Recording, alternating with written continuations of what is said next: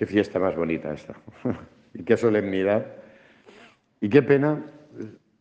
Voy a hacer una pequeña queja, pero porque no llegamos a comprender bien las cosas. Confundimos lo no laboral con gran fiesta. Como el domingo es no laboral, pues el domingo hay que ir a misa. Como San José es no laboral o la Inmaculada es no laboral, pues entonces que es una fiesta grande. ¿Qué es laborable? Pues entonces no es tan gran fiesta. Pues así nos encontramos con varias solemnidades en medio del calendario litúrgico, que son todas las solemnidades al mismo nivel, pero en unas se trabaja y en otras no. Y cuando es un día laborable, pues a veces pues da pereza venir, porque como no es precepto, como me preguntan muchas veces, hay muchos que me preguntan, ¿pero es precepto o no? No es precepto, pues no vengo. Pues vale, pues no vengas, estupendo. Pero venir a la Inmaculada porque es precepto y no venir a, esta, a esta solemnidad porque no es precepto, pues no acabo de entenderlo. Bien, hecha la queja en un minuto, pues a los que sí que entendéis, que sois los que estáis aquí, que esto es una fiesta importante, pues es importante porque, bueno, nueve meses antes del 25 de, diciembre, nueve meses antes, es el 25 de marzo. Celebramos ese gran y maravilloso acontecimiento que es el que Dios se hace carne y acampa en medio de nosotros. Es la fiesta del amor. Bueno, todos, los 365 días del año y cada Eucaristía es la fiesta del amor de Dios. Y precisamente celebramos la Eucaristía porque en un momento determinado se produjo lo que hoy hemos escuchado en el Evangelio. Todo un Dios que ama tanto al ser humano, que vela tanto por el ser humano, un Dios que es Padre y ama tanto a sus hijos, que decide encarnarse. Y decide encarnarse no por casualidad, sino porque, como el mismo Jesús luego dirá, se compadeció le dio lástima porque sus hijos iban como ovejas sin pastor. La perdición de la humanidad, el Dios que siempre se ha hecho presente precisamente para salvar al hombre. Siempre, toda intervención divina siempre ha sido para salvar al hombre. Y el hombre en muchas ocasiones ¿qué ha hecho? Mirar hacia otro sitio mirar hacia lo terreno, mirar hacia lo caduco y renunciar a la eternidad y a la plenitud de la vida. Dios solo te pide una cosa, que lo escuches y que aceptes lo que Él viene a traer. Pero muchas veces no queremos lo que Dios viene a traer. Queremos instalados en este mundo, instalados en la mediocridad, instalados en lo material, instalados en lo perecedero y en lo que es caduco, pedimos a Dios cosas perecederas y caducas, cosas que nunca van a llenar nuestra alma y nunca van a llenar nuestra existencia y nunca van a dar sentido a la vida. Pero Dios siempre se ha hecho presente para dar sentido a la vida, para que escuchándolo entendamos por qué y para qué estamos aquí. Pero antes de Cristo, el pueblo de Israel, y lo vemos en el Antiguo Testamento, no es que me lo invente yo, todo el Antiguo Testamento es toda una historia, desde Adán y Eva hasta Jesús, es toda una historia de salvación. El Dios que sale al encuentro del hombre y el hombre mira hacia otro sitio. También podría ser nuestra historia, porque la inmensa mayoría de la humanidad le da la vuelta a Dios y mira hacia otro lado. Es hermoso ver cómo Dios tanto le importamos que el mismo verbo, la segunda persona de la Santísima Trinidad, llega a tomar nuestra condición humana, como hemos escuchado al principio, excepto en el pecado. Pero en lo demás, igual a nosotros con sus alegrías, sus sufrimientos, con su felicidad y con su tristeza, Nos encontramos a un Jesús que lo vemos llorando y lo vemos feliz en una boda. A un Jesús que lanza el látigo y expulsa a los mercaderes del, del templo y por otra parte acaricia con ternura a una prostituta. Es el Dios que de verdad se encarna y que toca nuestro corazón y que toma nuestra condición humana. Jesús fue feliz y Jesús lloró, igual que nosotros. El gran protagonista hoy no es María. El gran protagonista, siempre y sin ninguna excepción, siempre el gran protagonista en todas las fiestas cristianas, siempre quién es. vale, vale. siempre. Esto que se os quede grabado para toda la vida. El gran protagonista en todo, en absolutamente todo, es el Padre. Si os fijáis, toda la Eucaristía no va dirigida a Cristo. Toda la Eucaristía va dirigida al Padre, desde el principio hasta el final, dirigida al Padre. Porque el Padre es el protagonista. ¿Por qué el Verbo se hace carne y acampa en medio de nosotros? Vuelvo a repetir otra vez la famosa frase de San Juan. A ver si me la acabáis vosotros. Cristo es la imagen visible del Dios invisible. Por lo tanto, en la encarnación, ¿quién es el protagonista? El Padre, que se revela, se manifiesta y se nos da a conocer, Él que es el invisible, se nos da a conocer de forma visible por medio del Hijo. ¿Quién envía al ángel a María? El Padre. Porque los ángeles a quién adoran? Al Padre.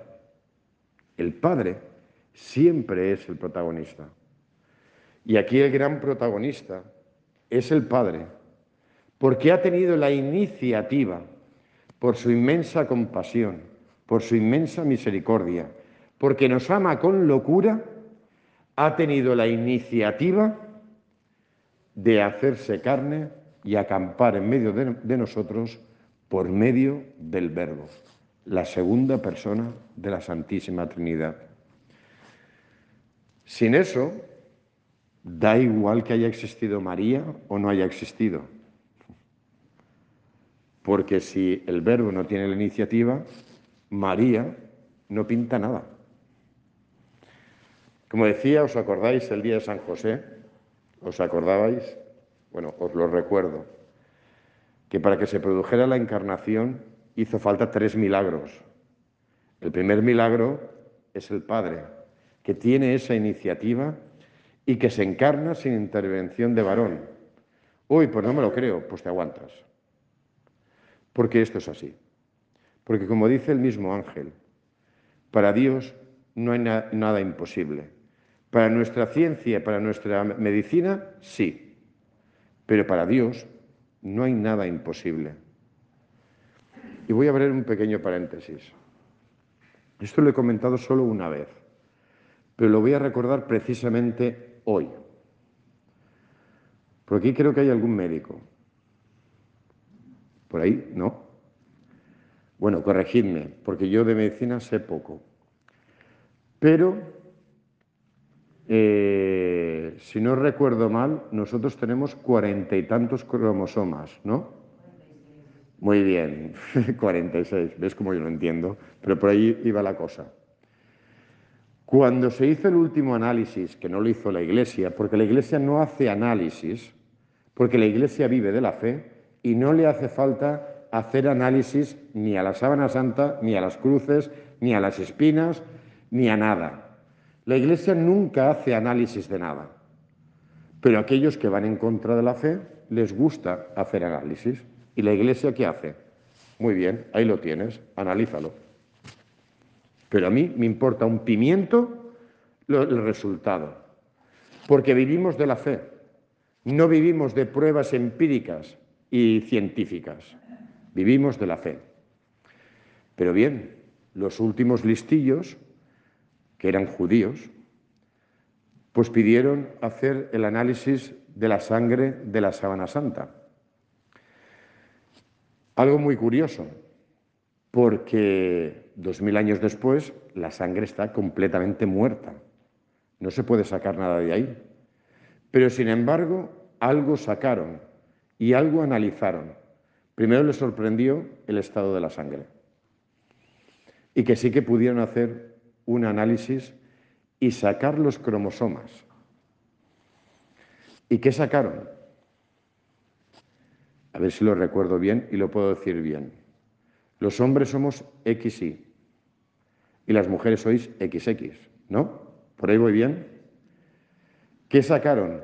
Que eso, lo que envolvió esa sábana, no tenía 46 cromosomas, tenía 24. Por lo tanto, eso es un engendro. Eso no puede haber existido. Y tenía 23 cromosomas más uno, el I, la masculinidad. Según la ciencia, eso que envolvió la sábana santa no era humano. No dicen que sea divino, dicen que no pudo haber existido porque va en contra de la ciencia. Para que lo sepáis. Eso a mí me sirve para nada. Me trae sin cuidado el resultado de, la sábana santa. Pero para Dios no hay nada imposible. Y eso, quien no quiera creer, no creerá con ese resultado. Pero es que a otros no nos hace falta ese resultado para poder creer. Porque a mí, con eso, me basta. No necesito sábanas santas ni historias. Pero simplemente para que veáis que a nivel de la ciencia, cuanto más se investiga, más grande es el misterio el misterio de la encarnación. La segunda gran protagonista, cómo no, María. No me voy a adentrar mucho, porque ya lo sabemos. Pero fijaros, sí que me voy a detener en una cosa, en algo que es una coherencia total de Dios que la vemos desde el principio hasta el final de la Sagrada Escritura. La gran coherencia que tiene Dios. Y la gran coherencia de Dios es que nunca va a violentar la libertad del ser humano. Siempre va a respetar exquisitamente nuestra libertad. Si Dios se hizo carne, fue por propia voluntad, pero necesitaba, como siempre ha necesitado, de un sí. Ha necesitado siempre de la intervención humana siempre ha necesitado un corazón dispuesto. Y a partir de ahí entra y lo revoluciona todo. Pero si tú a Dios le dices que no, es no. Y Dios no te va a violentar. Eso sí, va a estar pinchándote. Venga y venga y venga y venga y venga. Como buen padre, vosotros padres, ¿qué hacéis? ¿Os conformáis con un no de vuestros hijos? ¿O vais pinchando, pinchando, pinchando hasta que diga que sí? ¿Es así o no?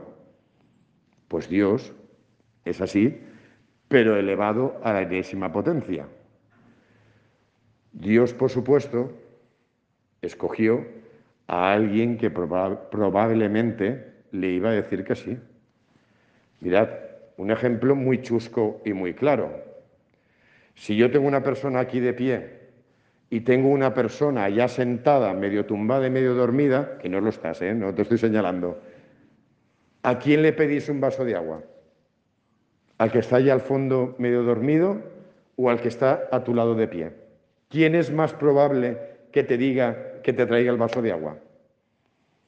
Evidentemente, el que tienes a tu lado. Pues eso es lo que hizo Dios. A la más cercana se lo voy a pedir y a ver qué me dice. Y María dijo que sí. Pero ojo, como siempre digo, lo tenemos un miedo atroz a decirle que sí a Dios. Yo eso se lo digo, mentira. Porque tenemos muchísimo miedo. Tenemos miedo a que nos cambie la vida. Tenemos miedo a que nos, salga, a que nos saque de nuestras comodidades. Tenemos miedo a que eso que yo le doy valor deje de tener valor. Y que me cambie todos mis principios y me cambie todos mis proyectos de vida y que me cambie todas mis expectativas y que cambie todo el proyecto de vida, de vida que yo he hecho. Y que por supuesto lo que quiero que Dios es bendiga mi proyecto y no hacer su proyecto, sino que Él bendiga lo que yo pienso y lo que yo creo que es un proyecto de vida. Como tenemos tanto miedo, es lo por, por lo que Dios no entra más en el mundo. Por el miedo de aquellos que nos decimos que somos seguidores de Cristo o que decimos que somos hijos de Dios. Si María hubiera tenido miedo, hoy no estaríamos aquí. Viviríamos nuestra vida sin esperanza, como la viven mucha gente de ahí fuera, sin ninguna esperanza, viviendo el momento actual, punto y final. Comamos y bebamos que mañana moriremos, como vive la mayoría de la gente. Pero si hoy estamos aquí, no es solo por María, sino por tantos que le han dicho que sí a Dios y que han hecho posible que la fe se transmita y la esperanza se transmita. Tenemos que estar dispuestos y lo que nos enseña la encarnación es, al igual que con María, yo también quiero entrar en tu vida, pero no para quedarme en tu vida, sino para que tú seas canal de transmisión de mi gracia y de mi amor.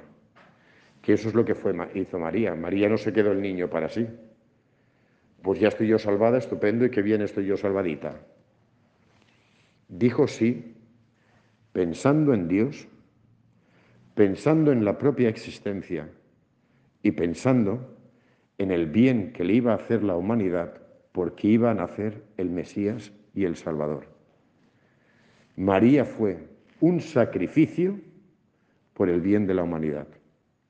Cristo fue un sacrificio por el bien de la humanidad. Los santos fueron sacrificios por el bien de la humanidad. Cada cristiano estamos llamados a ser sacrificio por el bien de la humanidad.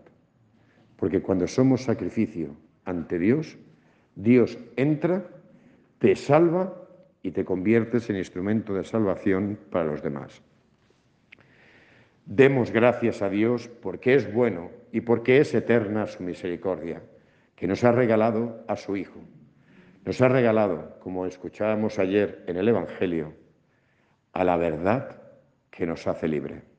Ese es el fin de la encarnación, descubrir la verdad que nos libera de la esclavitud del pecado.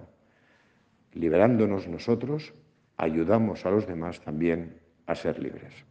Que así sea.